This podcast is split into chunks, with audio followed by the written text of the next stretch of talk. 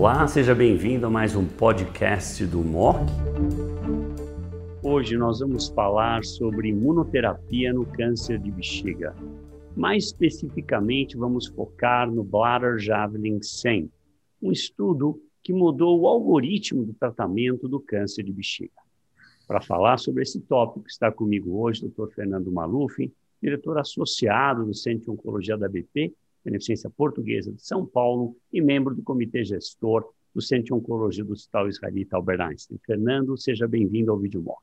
Buzard, é um prazer estar com você mais uma vez num Vídeo Mock de um estudo importante e colocando em perspectiva o tratamento do câncer de bexiga avançado. Você apresentou em detalhes o Javelin Bladder 100, mostrou também que os estudos que usaram químio com imunoterapia foram negativos. Quer dizer, o pulmão foi fantasticamente positivo. Né? Você usa pembro com químio em pulmão, você vai muito bem. Foi para a bexiga, já não foi tão bem. A teso também não foi bem com químio.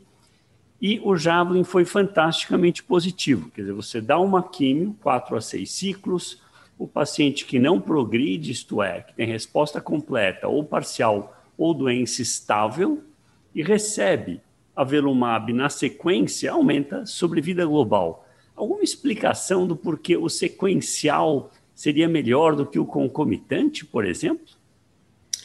E, na verdade, as várias teorias que tem, e tem, na verdade, isso é um ponto de altíssima discussão entre os autores, é que quimimuno na primeira linha a, a imunoterapia ela estaria sendo antagonizada pela quimioterapia nesse primeiro momento, ao passo que a quimioterapia primeiro, outra vez, ela depletaria as células imunossupressoras e deixaria um background melhor para que sequencialmente a imunoterapia funcionasse melhor. Ao passo que na concomitância, esse efeito né, de depletar as células imunossupressoras não teria tempo hábil para isso acontecer. E quando a gente olha, na verdade, os dados de quimioterapia mais ateso, uh, ou quimioterapia mais pembro, isso é muito parecido com quimioterapia pura, em vários dos dados que a gente observa. Então, é muito interessante, uh, e até tem alguns dados que sugerem alguns efeitos até antagônicos. Então, essa é uma área de intenso estudo, mas que claramente, é, diferente de outros tumores sólidos, como você mencionou, como o pulmão, aparentemente a concomitância, é, e, e outra vez, e reflete outra vez que esses tumores não são iguais, claramente mostra um efeito se não potencialmente antagônico, dependendo do estudo, provavelmente um efeito que não tem nada de sinérgico, ah, como a gente pôde ver. E, e provavelmente agora, Buzaide, eu acho que os estudos de, de combinação com quimioterapia e imunoterapia, eles vão estar, na minha visão, encerrados, pelo menos nesse cenário. É importante também saber que tem um estudo em andamento com uma outra droga e com outro mecanismo, que é o Infortumab Vedontin, né, que a gente acabou de comentar, que, foi, que vai ser aprovado no Fast Track, uh, já está aprovado e vai ser aprovado em vários países baseado nesse estudo de fase 3, onde é um estudo que compara químio versus infortumab e pembrolizumab. Como esse é um ADC, e a gente não sabe se os ADCs mais pembrolizumab são antagônicos ou sinérgicos, provavelmente são sinérgicos, baseados nos estudos de fase 2, talvez essa seja uma combinação de indução que seja positiva em relação à quimioterapia de primeira linha. Esse é um estudo muito aguardado, esse é um estudo talvez o mais aguardado em termos de poder gerar um resultado interessante, mas esse estudo a gente ainda não tem dados, talvez a gente tenha dados para o ano que vem. Na população PDL1 positivo, o dado foi absurdamente fantástico, um hazard ratio quase de 0,5 para sobrevida global. Isso é um número muito grande. Houve também benefício na população PDL1 negativo, mas de menor magnitude. É isso usado no seu algoritmo ou, irrespectivo da expressão de PDL1, quem não progride com químio, com carbo ou citabina, vai para velumab? É, você tem toda a razão, o benefício foi maior, a gente pontou isso nos PDL positivos, no negativo foi 0,81 hazard ratio, mas outra vez, são análises de subgrupo uh, e que, na verdade, são hypothesis generating, e então a recomendação, apesar da suspeita realmente que no PDL positivo os pacientes têm uma melhor evolução, a, recomendação, ou pelo menos a nossa recomendação, é que sejam para todos os pacientes. Obviamente, os pacientes que mais ganham, né, são os pacientes potencialmente que, outra vez, na análise subgrupo, e essa, essa é a hipótese, que tem o PDL, pacientes eventualmente sem doença visceral, pacientes, entre aspas, com mais saúde.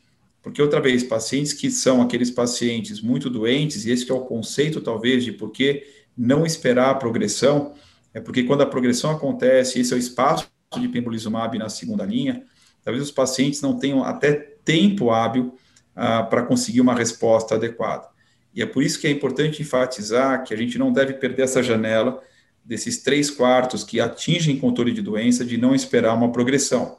Porque, como eu falei, menos de metade dos pacientes que progridem tem a chance de conseguir chegar numa segunda linha com performance adequada.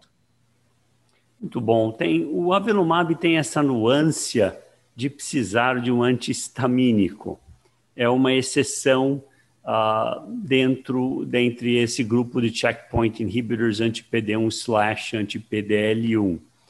Ah, na sua prática, você usa o quê? 50 miligramas de difenidramina e dá um Tilenol ou uma dipirona e toca para frente, é correto isso? É isso. Geralmente a gente faz. Uh, as doses variam, tem autores que recomendam 25 a 50. Eu geralmente uso 50 miligramas de difenidramina e um Tilenol antes da aplicação. Muito bom. E você, depois de quatro doses, se não tiver reação, você tende a parar e ver o que acontece, é correto? Exato. Mas isso é muito variável, né? Alguns autores continuam recomendando. Uma opção, quer dizer, se o paciente não tiver nenhum sintoma com difenidramina, uh, alguns, alguns têm, né? Mas se ele não tiver, eu acho que é bastante razoável continuar por todos os ciclos. Para aqueles que eventualmente têm algum tipo de mal-estar e não tiveram nenhuma reação adversa por hipersensibilidade, aí eu sugiro realmente parar depois do quarto ciclo, uh, ou seja, fez quatro ciclos, do quinto para frente e não fazer mais. Muito bom. Fernando, excelente como sempre. Vocês viram aqui uma mudança de algoritmo do tratamento do câncer urotelial metastático.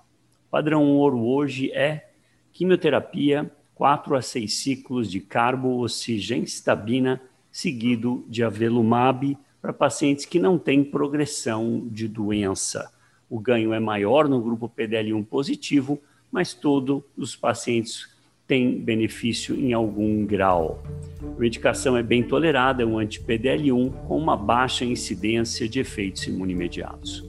Fernando, mais uma vez, muito obrigado pela excelente participação. Obrigado, Buzaide.